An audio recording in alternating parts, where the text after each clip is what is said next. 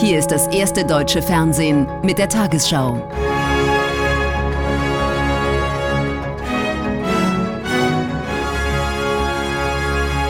Heute im Studio Thorsten Schröder. Guten Abend, meine Damen und Herren. Ich begrüße Sie zur Tagesschau. Knapp sechs Jahre nach dem Ende des NSU-Prozesses hat die Bundesanwaltschaft erneut Anklage erhoben. Die Vorwürfe richten sich gegen eine mutmaßliche Unterstützerin der rechtsextremen Terrorgruppe. Susanne E. werde schon länger verdächtigt, jetzt gebe es neue Erkenntnisse. Sie ist die Ehefrau von André E. Er wurde bereits als Helfer des sogenannten nationalsozialistischen Untergrunds verurteilt. November 2011. Die Wohnung des NSU abgebrannt, die rechtsextreme Terrorgruppe aufgeflogen. Uwe Böhnhardt und Uwe Mundlos nehmen sich nach einem Banküberfall in diesem Wohnmobil das Leben. Die beiden ermordeten bis 2007 zehn Menschen. Beate Zschäpe wurde 2018 als Mittäterin dieser Morde zu lebenslanger Haft verurteilt. André E. bekam damals zweieinhalb Jahre Freiheitsstrafe als Unterstützer der Terrorgruppe. Nun klagt die Bundesanwaltschaft auch seine Frau an, Susanne E. Nicht wegen konkreter Hilfe bei den Morden, sondern wegen Unterstützung des NSU beim Leben im Untergrund. Spätestens seit 2007 habe sie von den Morden aus rassistischen Motiven gewusst. Ab Herbst 2008 überließ sie Beate Zschäpe mehrfach ihre Krankenkassenkarte, damit diese unerkannt Arzttermine wahrnehmen konnte. Als ihr Ehemann in der ersten Jahreshälfte 2009 für Beate Zschäpe und Uwe Böhnhardt zwei Bahncards beschaffte, stellte Susanne E. hierfür ihre Personalien zur Verfügung. Außerdem soll sie Zschäpe und Böhnhardt zum Abholtermin für das zuletzt gemietete Wohnmobil gefahren haben. Sie und Ihr Mann und die Terroristen des NSU haben ganz offenkundig eine enge Beziehung gehabt. Das sieht man unter anderem an einer Art Schrein, der in Ihrer Wohnung vom Bundeskriminalamt gefunden worden ist. Bilder der toten Terroristen, dazu der Schriftzug Unvergessen und das Unvergessen mit SS-Runen geschrieben. Das NSU-Urteil von 2018 war also kein kompletter Schlussstrich. Erkenntnisse aus dem damaligen Prozess und womöglich auch neue Aussagen von Beate Zschäpe dürften nun zur Anklage gegen eine weitere Unterstützerin geführt haben. Sollte das Oberlandesgericht Dresden diese Anklage zulassen, würde es dort zu einem weiteren, wenn auch kleineren NSU-Prozess kommen. Nach der Inhaftierung der früheren RAF-Terroristin Klette suchen die Ermittler nach Hinweisen auf ihre zwei Komplizen. Der Verdächtige, der gestern festgenommen worden war, ist wieder frei. Die drei zählen zur sogenannten dritten Generation der Rote Armee-Fraktion. Ihnen werden unter anderem versuchter Mord und schwere Raubüberfälle vorgeworfen. Über das Leben von Daniela Klette unter falschem Namen kommen immer mehr Details ans Licht.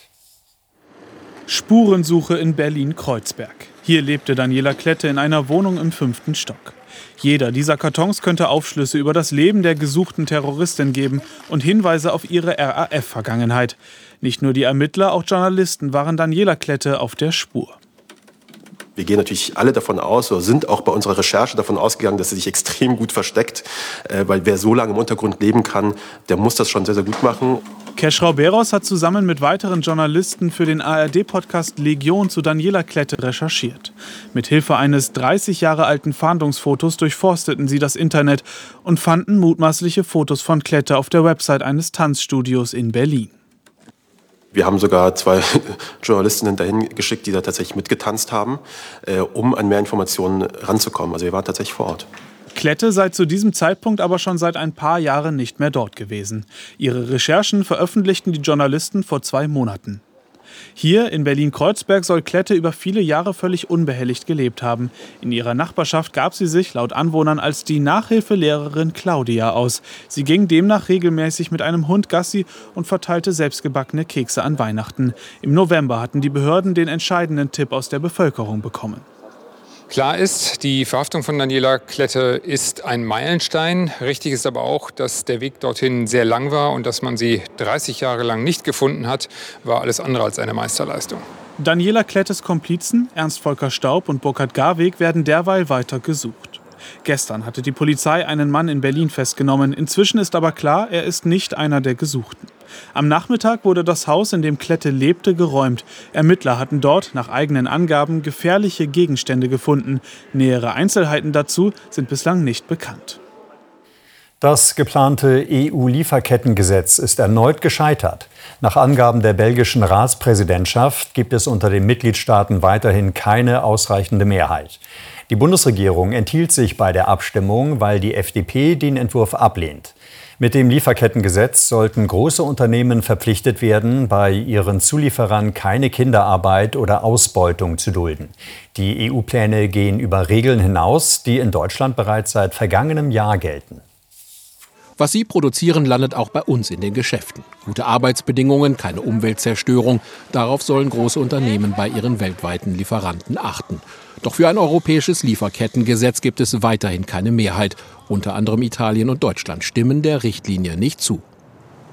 Wir müssen ja einen ganz neuen Anlauf machen. Es hat sich gezeigt, dass 14 Mitgliedsländer der Europäischen Union die starke bürokratische Belastung und die Rechtsunsicherheit fürchten. Das ist einfach eine schlecht gemachte Richtlinie und ich halte die nicht für reparabel. Spitzenverbände der deutschen Wirtschaft lehnen das Vorhaben in seiner jetzigen Form ab. Ein Unterschied zum deutschen Lieferkettengesetz. Es gilt nicht erst ab 1000 Mitarbeitern, sondern ab 500. Es gibt aber auch Fürsprecher bei Unternehmen sowie Umwelt- und Menschenrechtsorganisationen. Es würde die Natur schützen, weil es einen sorgfältigen Umgang mit unserer Natur zur Folge hätte. Wir würden mit den Klimaschutzplänen dem Klimaschutz einen wesentlichen Schritt näher kommen und es würde weniger mehr Müll im Meer bedeuten. Insofern appellieren wir an alle Beteiligten, hier schnell auf eine gemeinsame Einigung zu kommen. Gibt es noch eine Chance auf einen neuen Kompromiss? Die Verhandlungsführerin des Parlaments ist sauer. Es habe doch längst eine Einigung gegeben, die EU-Staaten seien jetzt am Zug. Das Scheitern der Mitgliedstaaten dieser Verabredung zuzustimmen, finde ich empörend. Dieses Gesetz sollte ein weltweiter Meilenstein sein, um Unternehmen zur Verantwortung zu ziehen und verantwortliche Unternehmensführung zu belohnen. Das europäische Lieferkettengesetz ist noch nicht endgültig gescheitert. Die Verhandlungen sollen weitergehen. Aber dass es zu einer Einigung noch vor der Europawahl im Juni kommt, gilt als sehr unwahrscheinlich. Und wie viel Unterstützung das Vorhaben im neuen Parlament hat, ist ungewiss. Julia Nawalnaja, die Witwe des verstorbenen Kreml-Kritikers Nawalny, hat erneut zum Kampf gegen den russischen Präsidenten aufgerufen. In einer emotionalen Rede vor dem EU-Parlament in Straßburg sagte sie, Putin sei zu allem fähig. Er lasse sich nicht mit Sanktionen oder Resolutionen besiegen. Nawalnaja forderte, Putins Umfeld ins Visier zu nehmen. Heute war bekannt geworden, dass ihr Mann am Freitag in Moskau beigesetzt werden soll. Nawalnaja befürchtet, dass es bei dem Begräbnis Festnahmen gibt. Sie wirkt angefasst und ist immer wieder den Tränen nahe. Dennoch hinterlässt Julia Nawalnaja den Eindruck einer starken Frau, einer Witwe, die sich dem Geschehenen stellen muss. Alexei wurde gefoltert. Er wurde in seiner kleinen steinernen Zelle ausgehungert, von der Außenwelt abgeschnitten. Besuche und Anrufe wurden verweigert und schließlich sogar Briefe. Und dann töteten sie ihn. Gegen Putin würden keine schwachen Sanktionen oder Resolutionen helfen, so Julia Nawalnaja. Putin ist ein Anführer einer organisierten kriminellen Bande. Und dazu gehören Leute, die andere vergiften oder auch Attentäter, aber die sind nur seine Marionetten. Hier im Europaparlament hatte Alexei Nawalny vor drei Jahren den Sacharow-Preis für Menschenrechte erhalten, in Abwesenheit damals. Alexei Nawalny, Alexei Nawalny hat sein Leben dem Kampf gegen Korruption und für ein demokratisches Russland gewidmet. Er hat nie aufgegeben. Es ist ein bedrückender Vormittag im Europaparlament. Sie wissen nicht, ob Putin wieder Leute verhaften lassen würde, wenn sie zur Beerdigung ihres Mannes kommen, sagt sie noch. Am Freitag soll Nawalny in Moskau beigesetzt werden. Bilder der Nachrichtenagentur Reuters zeigen, wie offenbar um den Friedhof Kameras installiert werden. In Deutschland wird es absehbar keine regelmäßigen Gesundheitschecks für Autofahrer geben. Das EU-Parlament hat dagegen gestimmt, sie europaweit zur Pflicht zu machen. Eine Einführung solle den Mitgliedstaaten überlassen werden. Gesundheitschecks für Senioren, etwa Hör- und Sehtests, sind bereits in mehreren Ländern Pflicht. Vor allem von deutschen EU-Abgeordneten werden sie jedoch kritisch gesehen. Die EU-Kommission wollte, dass Menschen über 70 ihren Führerschein alle fünf Jahre verlängern lassen müssen. Die deutsche Fregatte Hessen hat bei ihrem Einsatz im Roten Meer erstmals einen Angriff der Houthi-Miliz abgewehrt. Zwei Drohnen seien abgeschossen worden, teilte das Verteidigungsministerium mit. Außerdem wurde bekannt, dass der Fregatte offenbar ein Munitionsproblem droht. Derzeit habe die Industrie keine Kapazität, Nachschub zu produzieren, sagte der verteidigungspolitische Sprecher der Unionsfraktion Hahn. Er warf der Koalition vor, sie habe das seit Monaten verschleiert. Frauen leisten noch immer deutlich mehr unbezahlte Arbeit als Männer. An dieser Rollenverteilung hat sich in Deutschland wenig verändert. Das zeigt eine Erhebung des Statistischen Bundesamtes für das Jahr 2022. Als unbezahlte Arbeit gelten darin Haushaltstätigkeiten, die Kinderbetreuung, die Pflege von Angehörigen und ehrenamtliches Engagement. Frauen haben dadurch Nachteile im Berufsleben, weil das Zeit ist, die für einen bezahlten Job fehlt. Wer bezieht die Betten? Wer kümmert sich um Tochter Momo? Paul Höppner und Anna König diskutieren viel darüber, wer welche Arbeit im Haushalt macht und vor allem, wie viel davon. Ich habe eigentlich auch immer gedacht, so bevor ich ein Kind gekriegt habe, so ja, na klar, selbstverständlich, alles 50-50. Hm. Und so einfach die Regel dann klingt, so äh, sehr merkt man dann schon, dass es extrem schwer ist, das wirklich auch umzusetzen. Die Studie zeigt, Frauen leisten im Vergleich zu Männern pro Woche deutlich mehr unbezahlte Arbeit, fast 30 Stunden. Bei Männern sind es nur gut 20 Stunden. Viel Zeit verwenden Frauen dabei auf klassische Hausarbeit wie Kochen, Putzen und Waschen, 13,2 Wochenstunden. Männer arbeiten in diesem Bereich nur 6,5 Wochenstunden, also nur halb so viel. Besonders belastet sind Familien. Eltern mit Kindern im Haushalt leisten insgesamt mehr Arbeit als äh, Personen im Erwerbsalter ohne Kinder im Haushalt. Das sind elf insgesamt, wenn man unbezahlte und äh, bezahlte Arbeit zusammennimmt, sind das elf Stunden mehr. In Familien mit Kindern übernehmen Mütter laut Studie den wesentlich größeren Anteil an unbezahlter Arbeit. Das Bedürfnis vieler Familien ist aber ein anderes. Jede vierte Mutter möchte gerne mehr Zeit für Erwerbsarbeit haben. Jeder vierte Vater findet, dass er zu viel Zeit im Job verbringt.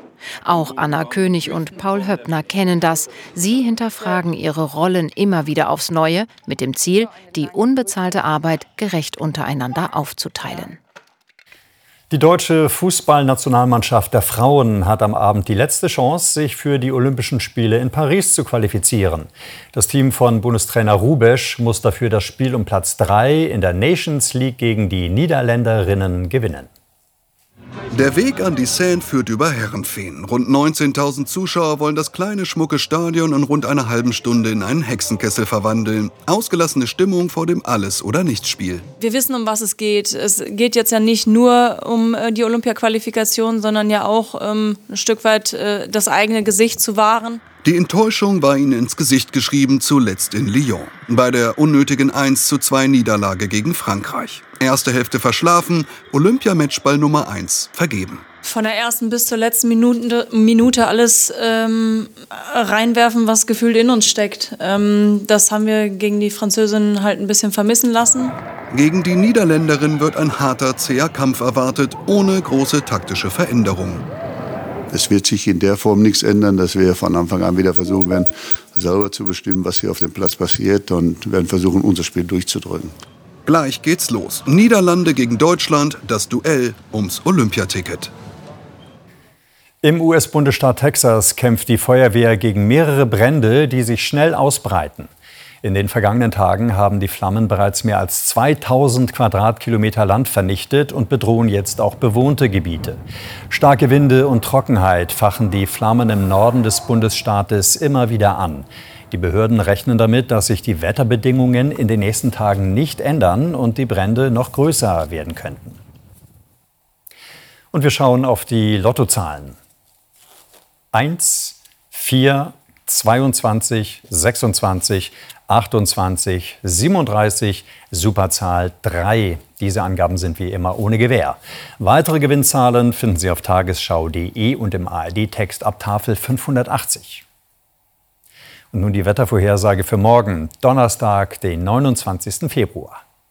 Der Ableger des Azorenhofs beschert uns morgen vielerorts Sonnenschein, aber von Nordwesten machen sich neue Tiefausläufer bemerkbar. Heute Nacht ist es oft klar, mancherorts bilden oder halten sich Nebel- und Hochnebelfelder. In den Nordwesten ziehen gleichzeitig dichte Wolken und bringen in den Frühstunden erste Tropfen. Der Nebel kann sich morgen teilweise zäh halten nach dessen Auflösung und abseits davon scheint häufig die Sonne. Im Nordwesten halten sich weiterhin Wolken mit etwas Regen. Dort heute Nacht 7 bis 5 Grad, sonst oft Werte um den Gefrierpunkt oder leichter Frost. Morgen fast überall zweistellige Werte, nur an der See und in einigen Berglagen unter 10 Grad. Am Freitag im Osten noch meist freundlich, aber gegen Abend kommt der Regen auch dort an. Am Wochenende erwartet uns unbeständiges, aber weiterhin sehr mildes Wetter. In den Tagesthemen mit Ingo Zamperoni fragen wir um 22.15 Uhr, mit welchen Absichten russische Separatisten in der Provinz Transnistrien um Schutz durch Moskau bitten. Und wir berichten, wie künstliche Intelligenz künftig auch Videos produzieren wird. Ich wünsche Ihnen einen schönen Abend.